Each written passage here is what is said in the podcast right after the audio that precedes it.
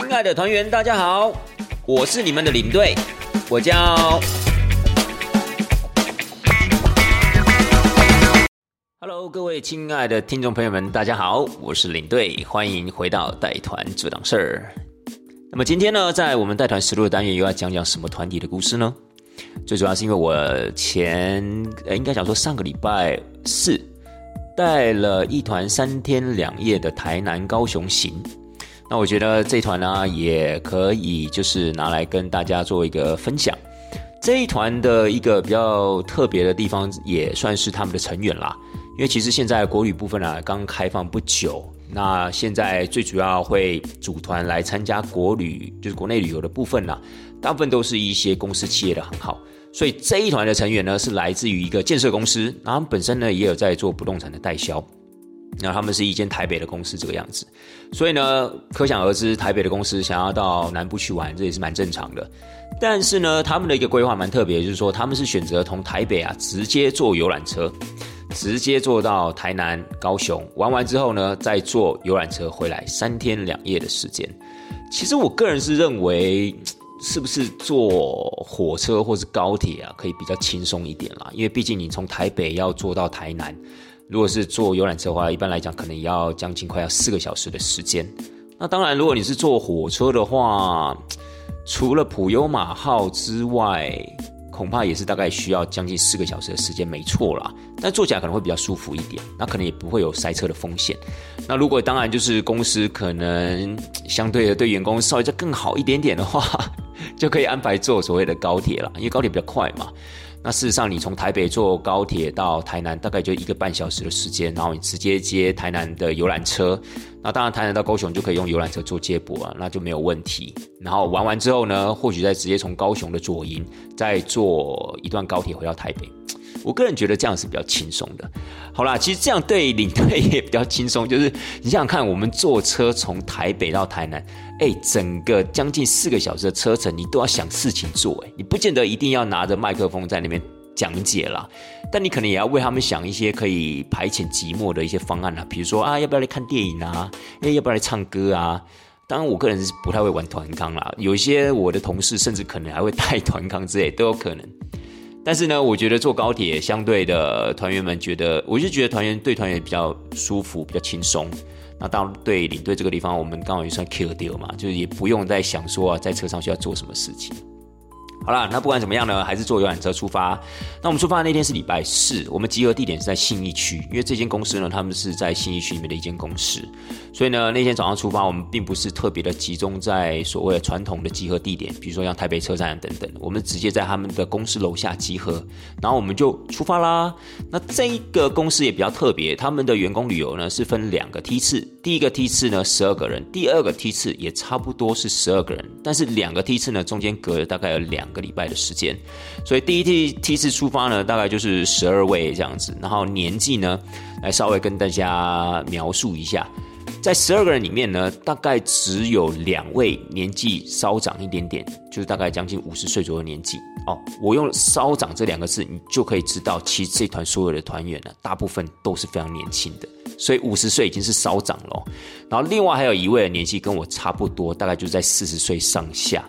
其他的九个成员大概都是在二十四到二十六岁之间呢，亲爱的大家，你说这团是不是就是一个大哥哥带着小朋友们出游的那种感觉呢？好了，其实他们都是属于我按照他们的年纪上面来推断，他们都应该是属于那种所谓的刚出社会的新鲜人，所以呢，其实他们也非常非常有活力。然后呢，其实我觉得他们也都很会玩，感觉得出来啦，就是。可能平常上班的时间都也比较紧绷一点，那相对可能公司也会有点压力，所以出来玩的时候，哇，大家也都放得很开。不过那都是事后话了。再来的话，就是跟大家讲，就是说呢，他们呃，怎么讲？他们这一团要出去之前呢，他们其实就有特别的要求，就是说要去看建筑。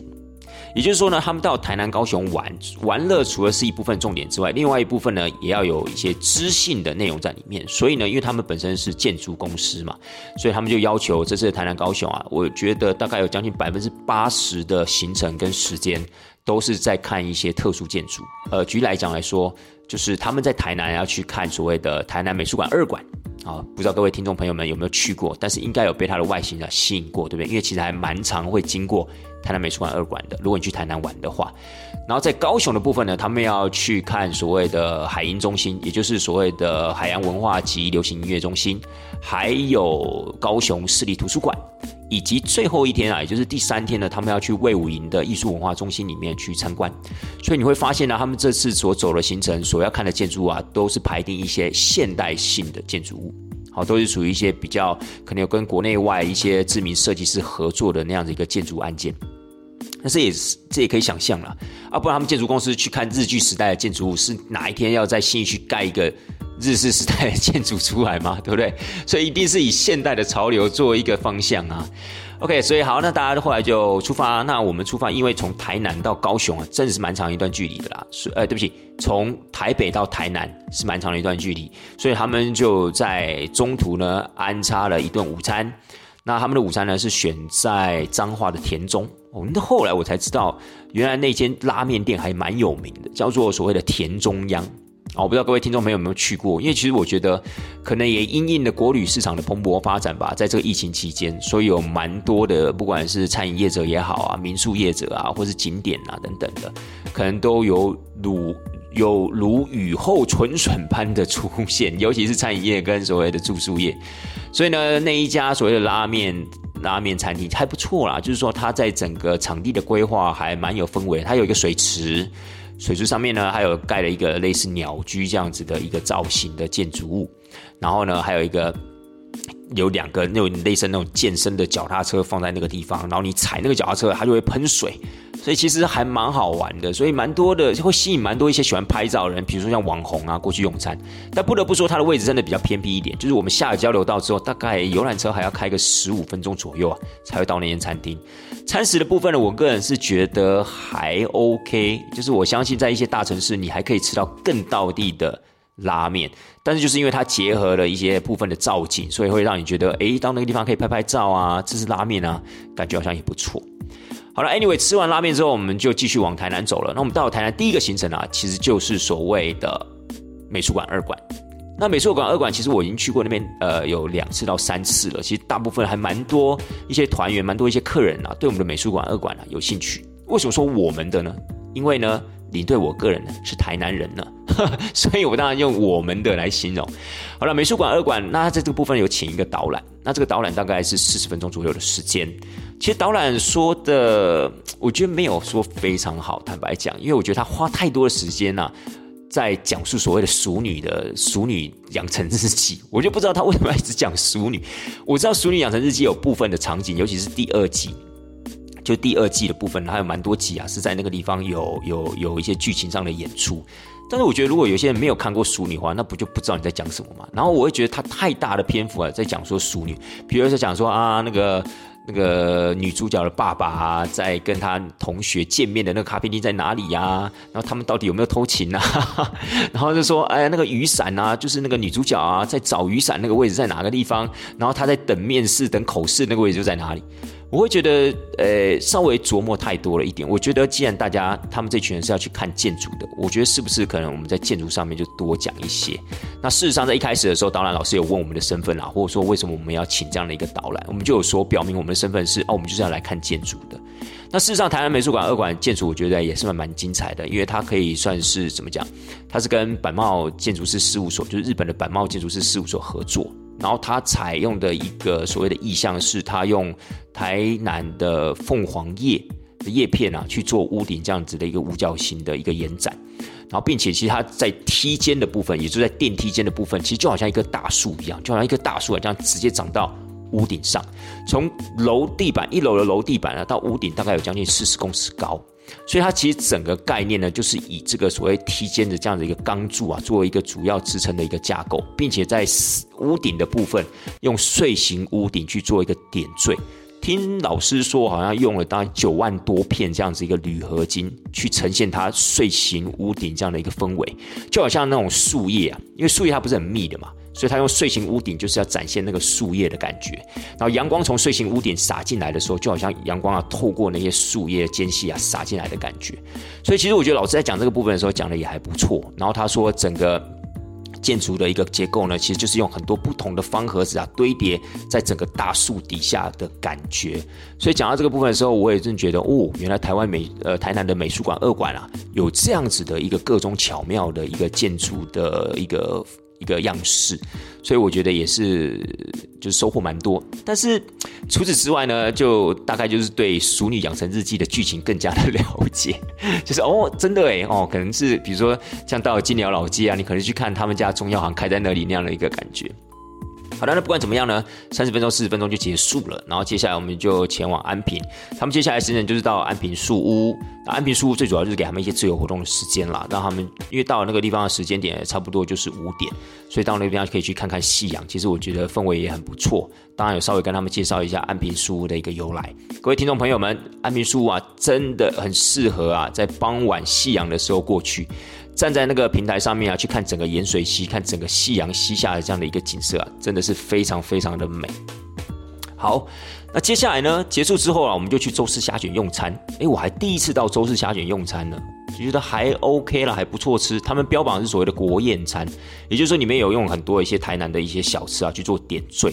那整体的气氛吃的也还不错。那为什么我们那天要吃所谓的周氏虾卷呢？除了我们上一个行程是所谓的安平树之外啊，就包就是还包含就是我们吃完饭之后，其实在安平啊还有一个行程呢，就是所谓的安平夜间运河游船。哎，很不错哎，这个行程也是我第一次参加。那其实之前我有一些同事就有带过这样的行程，那其实那个时候我也不以为然，因为其实我们台南人对这个运河看来看去不就不就是那个样子吗？OK，好了，晚上可能会有一些灯，但是它能美到哪里，其实我们也不敢想象，所以我们就觉得，嗯，感觉这就只是一个噱头，就还感觉好像可以坐船到一个河面上那样的一个感觉。但事实不然哦，各位，我这一次参加了这个行程之后，我真的彻底改观。我非常推荐大家，如果有时间有雅兴的话，真的晚上到我们的安平运河那个地方去搭个游船。我们这次搭的一个是七点的啦，我觉得好像是六点、七点、八点三个时间点吧。然后它的传承呢有分，有分整个运河绕一圈，也有分从所谓的安义桥到和乐广场这样的一个来回的线路。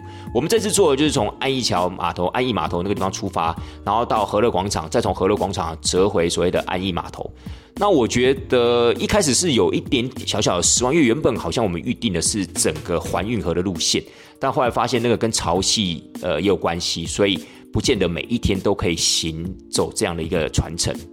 所以那天我们就临时啊改成所谓的呃从安逸码头出发到所谓的和乐广场。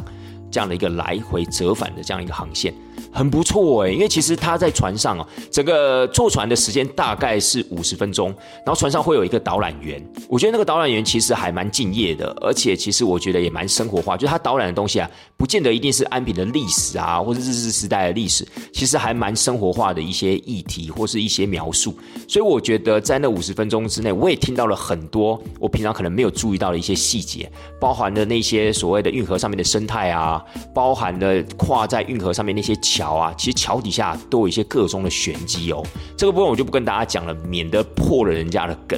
但是不管怎么样，我们觉得就是说，在我认为啊，我会觉得整个运河上面的灯光的运用啊，以及搭配的旁边的不管是建案啊，或是桥梁等等的，哇，那个灯光的绚丽，我觉得真的很美。真的比我想象中，就是平常自己开车晚上经过安平要美太多了。我不知道是不是因为还有就是从水面啊倒映那些所谓的灯光这样的一个效果，但整体而言，我觉得它那个船第一它很安静，第二它是平底船，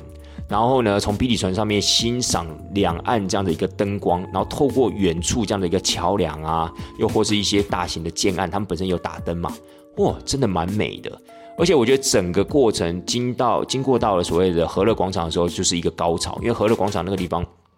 你还可以看到就整个和乐广场一个灯光啊，还有所谓的大海的意象啊，这样子一个鱼市场改建的一个算是现代艺术。然后呢，我就觉得，嗯，整个安平运河在晚间其实是非常非常有魅力的呢。好，所以这五十分钟这样一个游船过程哦，其实大家也是蛮惊艳的，就包含团员，包含那群年轻人，他们都觉得哇哦，真的比原本想象中的要美了许多。因为其实我像那些年轻人呢，大概也有有一定的一个想法，就在之前啊，还没有坐船之前，可能会觉得说。坐船到底有多好玩？因为坐船感觉是那种比较老式的那种行程，有没有？而且他们晚上啊，其实基本上是还要去夜店的，所以他们就想说，哎，为什么不赶快回饭店？但殊不知，他们参加完这个行程之后，他们也是觉得，哎，值回票价，真的。所以这个地方也推荐给各位听众朋友们。刚才讲到所谓的想要去夜店，的确，这群年轻人，这九个年轻人啊，回到了饭店，因为我们那天住的是烟波，哎，烟波其实位置很不错，但是呢，这群人呢，重点不在台南小吃，所以我跟他讲了一堆台南小吃啊，你们晚上可以去保安路啊，可以去哪里啊，吃吃小吃等等，都没有兴趣，他们要去干嘛呢？他们要去征服台南的各大夜店。就是说呢，我还记得他们那时候跟我讲说，他第一站先到神农街，然后神农街那个地方走完之后，又到海岸路，海岸路完之后呢，又到所谓的新美街，就是去所谓的 TCRC 啊，然后后来又走到瓜牛巷。他们在干嘛？他们不是在晚上去追寻那种巷弄里的魅力，不是，他们是在追寻那种巷弄里的灯红酒绿，就是他们想要去台南那些夜店啊。问为什么？因为我在车子上面有稍微的了解一下，哎，你们晚上想要干嘛？那他们就说他们想要去夜店看看这样子，那我就说，哎，台南夜店真的不错，因为台南夜店啊，事实上还真的不赖。它跟一般大城市的夜店不太一样，因为它结合了很多老屋这样的元素，然后搭配它周边的这样巷弄跟环境啊，比如说你在神农街里面的这些所谓的夜店，哎，就真的很有氛围。本身夜店是老屋之外，你走出来之后就是很有氛围的老街。所以呢，其实我也蛮推荐听众朋友们，如果真的有机会，或者你晚上真的想喝一杯的话，也不见得一定是要在饭店的房间里面喝，出来走走，看看我们台南的一些特色的一些酒吧或是夜店。当然，我们这些酒吧夜店就是纯喝酒的地方啊，不会那种很吵啊，什么电音啊、disco 舞池那种没有，就纯粹让你喝一杯酒放松的地方。所以我觉得搭配的这种老屋的元素呢，其实我觉得是很值得去去探寻的。这样的一个景夜间景点哦，就是台南的一些夜店。好了，那据说他们那天哦玩到三四点才回饭店，我的天呐！他说他们去了四间夜店，各位，这是什么概念？这就告诉你，我们真的跟年轻人脱节了。就是年轻人不愧就是年轻人呐，稍微去赌神经典的台词有没有？年轻人不愧就是年轻人。他们有这样的一个体力，有这样子一个尝鲜的这样的一个态度，可以一间接着一间走。哎，各位，一间接着一间，他们回到饭店的时候也不过才十点，哎，不到十点，才八点多嘞，不到九点。然后呢，他们可以这样子一间一间的跑啊，跑到大概凌晨三四点再回来，隔天还要走行程，太厉害了啊！不过也，我觉得他们大概也是收获很多了，因为看到这么多不同这样一个夜店的风格，也蛮好的。好了，隔天早上的第一站啊，起床之后呢，我们就要去高雄市立图书馆。好，高雄市立图书馆，我之前有经过，然后我有进去稍微看了一下，我个人觉得真的很酷，就它本身这个建筑物啊，真的很新潮。那它就在亚洲新湾区这个范围里面，在高雄的亚洲新湾区这个范围里面，然后他们这次去呢，其实就是要去看一下，感受一下这个高雄市立图书馆的一个。建筑的功法啊，还有建筑特色。那很遗憾的，因为这是在疫情期间还没有放的这么松，所以当他们去到的时候呢，还没有所谓的导览。也就是说，本来是有导览的，但那个时候因为疫情的关系，导览就就取消，就没有这样的一个导览这个样子。但是我觉得观众肉眼看还是很精彩啊，因为其实呃，这个高雄设计图书馆，它是大概是在二零一五年的时候开馆启用。那它其实里面运用到了很多一些特殊的一些功法，比如说它用这个所谓的悬吊式的一个系统，也就是说它在整间所谓的图书馆里面，地上八层、地下两层这样的一个图书馆室内空间里面呢，其实事实上它是没有任何粗的柱子的，没有，它都是用所谓的钢棒，这些钢棒大概就是直径大概六公分到十二公分这样的一个直径。然后呢，他就用这钢棒啊，从大概八楼的位置，用悬吊的方式拉住每一层的楼地板，哎，超屌的。所以那个时候，其实有从网络上获取到一些资讯，就是有在呃推广这个所谓高雄市立图书馆这样的一个建筑工法。那当然在车上也稍微跟他们分享一下。那事实上呢，它除此之外，也是一个全世界啊，在整个图书馆建筑里面通透性最强的，因为它旁边都用的是所谓的呃帷幕玻璃。然后呢，它也是全世界第一个使用悬吊系统这样的绿建筑，并且啊，它在一楼广场的部分，图书馆一楼广场的部分，它也是唯一一个啊，在所谓的一楼广场啊，是毫无支撑、无柱式的这样子的一个顶顶棚。也就是说，当我们进到一楼的时候，它其实是用几个比较特殊的类似电梯啊、手扶梯啊去做一个形象性的支撑，但是整个在一楼的一个厂区那个广场呢，其实你是找不到。任何一个柱子支撑的很特别哦，它的柱子全部都集中在四个角落，好，就很像一个板凳一样在四个角落，但是中间的部分它就是挑高，那这样挑高的高度也将近八公尺诶。各位听众朋友，我跟你讲那么多，我就是希望大家，如果真的有机会啊，不要认为说啊，图书馆有什么好看的？图书馆里面不就是书吗？啊，在里面的不就是看书的人跟借书的人？其实不然，其实高雄呃高雄市立图书馆真的花费了蛮大的一个心思啊，去盖出来这样子的一个国际性的指标建筑物，而且它在楼上有一个新湾花园，我个人觉得非常非常棒，就是我真的为那些高雄这些学子们感到幸福，就是你们在图书馆借书看书的同时，如果累了，你们还可以到上面的新湾花园去看。整个港湾的一个感觉，甚至呢，其实星湾花园本身的设计也就很有设计感。所以，当你读书读累了，你可以上去呢透透气，呼吸新鲜空气，看看美景，然后周边的一些绿植物呢，也可以带给你一种很清新的感觉。所以，我不知道各位听众朋友们有多少是高雄人。那如果您是高雄人还没去过的话，那更是要把握时间去看一下，好不好？因为我觉得它真的蛮精彩的哦，而且它每一个楼板它的冷气啊，基本上都都设在地上。哦，都在地上哦，所以它出风口是在地上，所以这也是很特别，并且它从六楼到八楼啊，有一个所谓的中庭，六楼到八楼有一个室内中庭，这个中庭中间也种树，所以它就是要凸显一种管中有树，树中有管的这样的一个概念。那这个整个中庭呢，其实你从顶楼的阳台看下去，也可以看得非常的清楚。所以，anyway，今天高雄市立图书馆它就是很有创意的建筑啦。那我也觉得蛮幸运的，这是有机会可以透过这样的一个团体。喜欢看建筑的团体啊，去认识这样的一个建筑物。好了，那下午的时间呢，我们就去所谓的博尔。博尔特区就没什么好特别说的。那但博尔特区那边在二零二零年呢，有一个大港桥的一个落成。那大港桥也可以算是在全台湾第一座水平式移转的港口跨桥。那这个桥呢，其实它也没有多长了，大概就一百公尺，一百公尺左右的一个长度。但是它是水平移动的，就是说它这个桥是会开的，各位。它现在好像平日是每一个礼拜，呃，每天的三点钟它会开桥，所以那一天我们去的时候是礼拜五嘛，也是平日，所以我们刚好就是选择三点下午三点时间去看这个开桥，还蛮精彩的。配合了它一些没有声光，因为是白天嘛，但是有所谓的一些音乐，我个人觉得还蛮不赖。那这个桥呢，本身也可以上去，在它没有开桥的过程中，你可是可以上去拍照的。除此之外的话，在博尔特区，我们都知道它是一个很成功的一个高雄的文创园区，我觉得也蛮适合走走。但是不知道这群年轻人好像对这种文创商品啊，不是太大，不是太感兴趣。所以后来啊，我们就早早就结束，我们就去那个海洋文化及流行音乐中心。那在那个地方，其实我会觉得，我也是第一次去到那个所谓的海音中心啦。我那个腹地真的很大哎，它是整个那个叫做什么爱河湾嘛，反正就是接近爱河的一个出海口的位置。然后那个地方呢，它整个海音中心就分成三块土地在盖，那一块是属于所谓的高低塔，然后另外一块是所谓那个珊瑚礁群，然后还有另外一块就是所谓的金鱼堤岸。这三块其实都是属于海音中心的建筑物跟腹地。那其实我会觉得，就是说这个海音中心的外观真的看起来是还蛮震撼的，而且非常非常的前卫，非常非常的新潮，果然是很符合那种什么流行音乐中心那样的一个概念。那事实上也因为它的腹地太广了，那天下午很热，所以我也不知道哎，他们这些人说要去看建筑，但是我会觉得好像。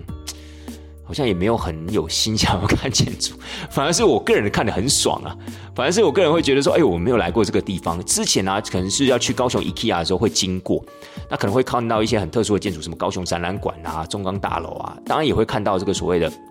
流行音乐中心，但就会觉得哇，好炫，可是就没有什么样的一个动机啊去了解它。那这次因为这个团体想要去看这边的建筑，所以我就稍微做一点功课。果然，稍微做一点功课啊，再来看建筑啊，是比较有帮助的。因为如果你什么功课都不做，放的很空来看这个建筑的话，基本上就是有看没有懂啦。就好像今天我们要去看一个世界名画，好，比如说你要去看达文西《最后的晚餐》，你一定要稍微做一下功课嘛，它是怎么画的，用什么样的颜料，然后各中有什么样的一个意涵。如果你了解之后，你再去现场看到话，你一定会觉得很震撼啊，对不对？但是你什么功课都不做，那我告诉你，哎，各位，这个就是达文西的名画《最后的晚餐》。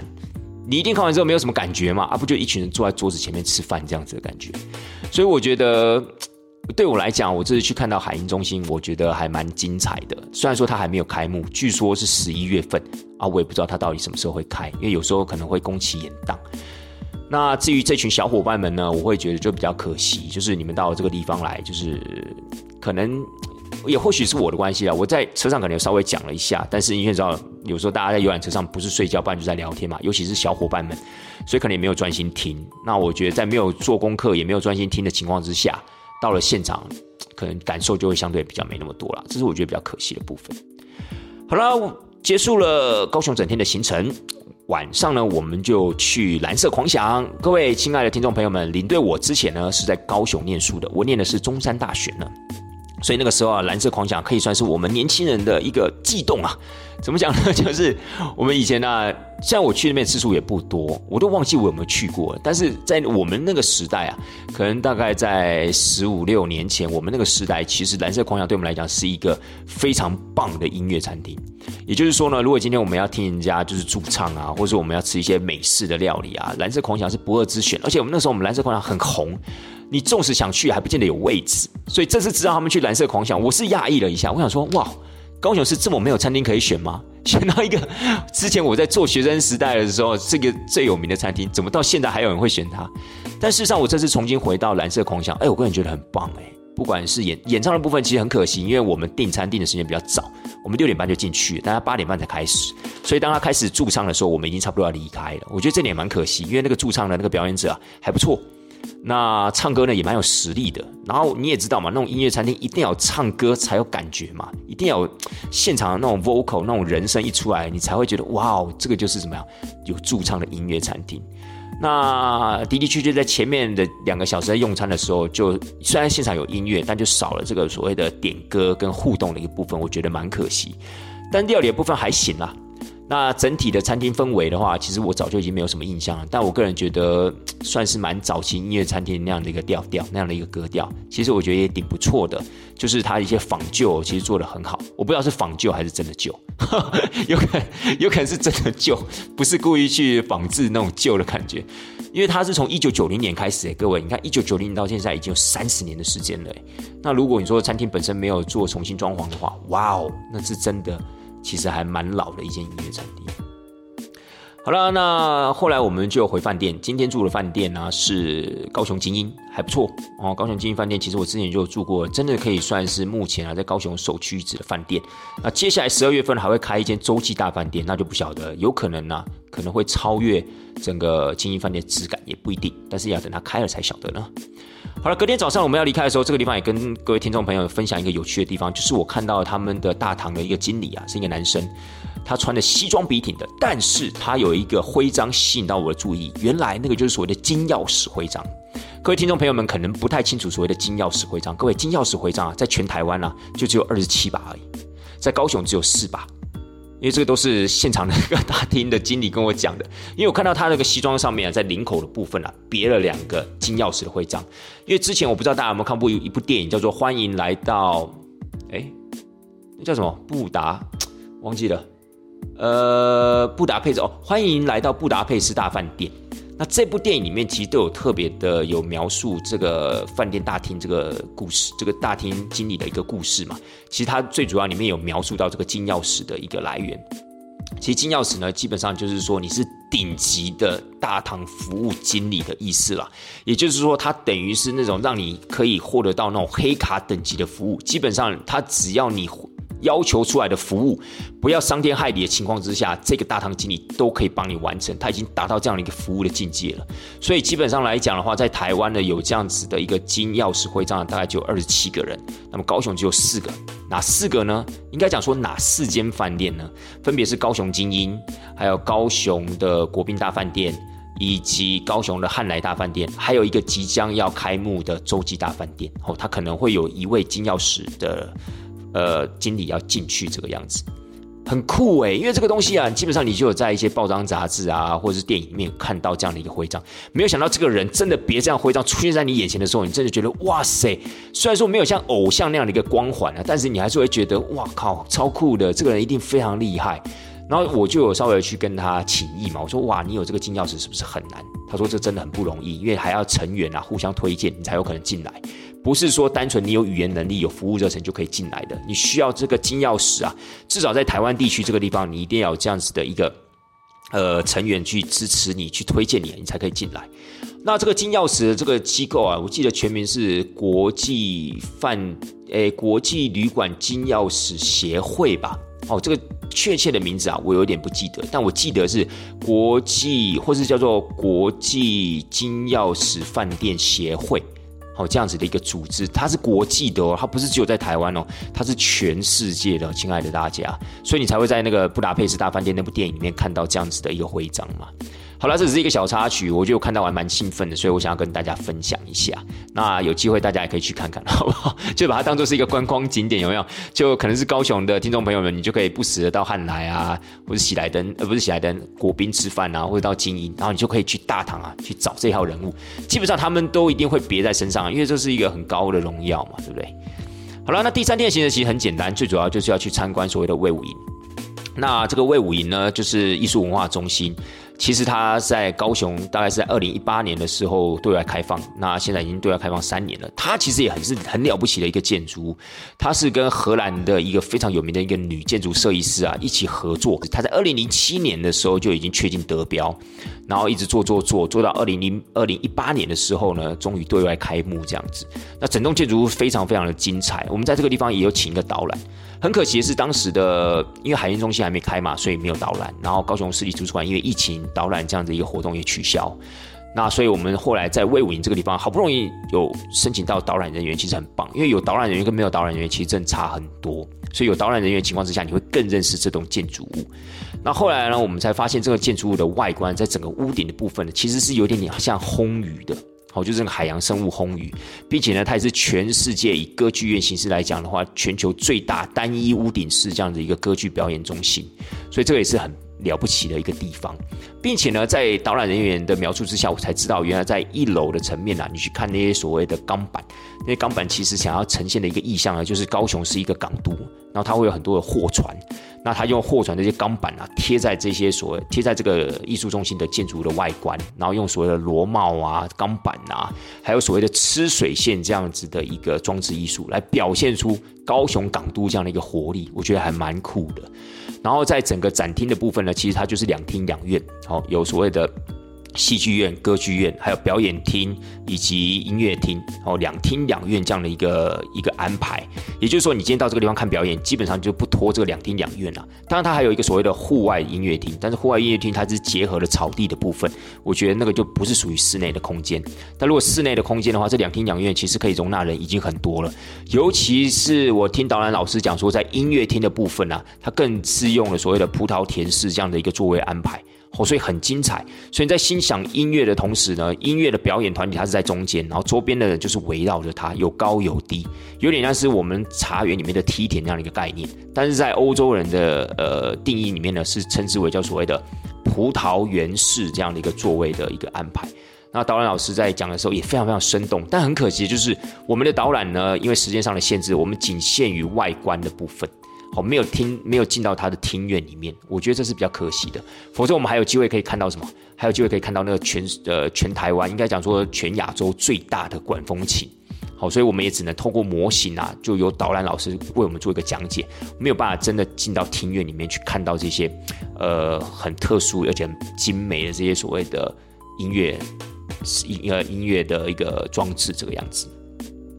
好了，所以在整个魏武营文化中心那边，大概也花了五十分钟到一个小时的时间。但我个人会认为，魏武营的这样的一个导览活动，还真的蛮值回票价的。因为如果跟台南美术馆二馆比起来，第一，它时时间其实稍微多了大概有二十分钟，然后价格呢也比台南美术馆二馆要来的便宜。然后再来的话，我是觉得它讲解的内容还是比较有料的啦，就是比较不会去讲。淑女养成自己这个样子，所以我觉得他大部分时间真的是琢磨在整个建筑物的外观，还有建整个建筑物一个设计的精神，所以我觉得挺好。而且在这中间他还会送送小礼物，我觉得那个互动性啊也蛮强的。所以我个人也非常非常开心，就是我这次因为也是我第一次去诶，其实他们这次挑的建筑物很多都是第一次去，除了台南美术馆二馆之外，否则像什么海鹰中心啊，或者像所谓的高雄市立图书馆啊，还有我们刚刚提到的就是那个魏武营艺术文化中心，都是我第一次去。然后我觉得，甚至还可以听到导览的情况之下，我觉得真的很棒。我就觉得，哎，这些其实每一个建筑物都是一个艺术品。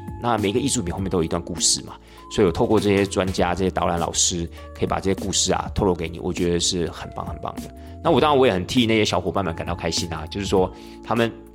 有一个人可以在现场跟他们分享这些资讯，相信绝对是比自己看要吸收的更多的啦。所以不管是所谓的高雄市立图书馆，或是所谓的海鹰中心，没有人导览情况之下。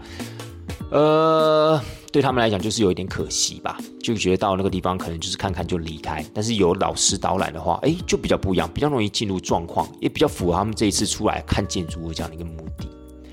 好了，亲爱的大家，那我们在魏武营文化中心结束之后，我们这一团就开车准备北上。那中间呢停了台中啊，在那边吃了一餐烧肉，所以我会觉得比较特别的说。我那时候就心想，你要么就在高雄这个地方多看一些东西，对不对？不然就多玩一下。那甚至如果你真的要吃晚餐，你也可以在高雄那边吃一吃，然后就搭高铁回去啊，不是比较轻松吗？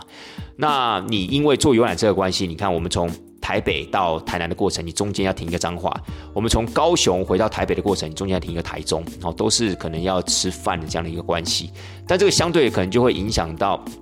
回去的时间。比如说那一天我们回到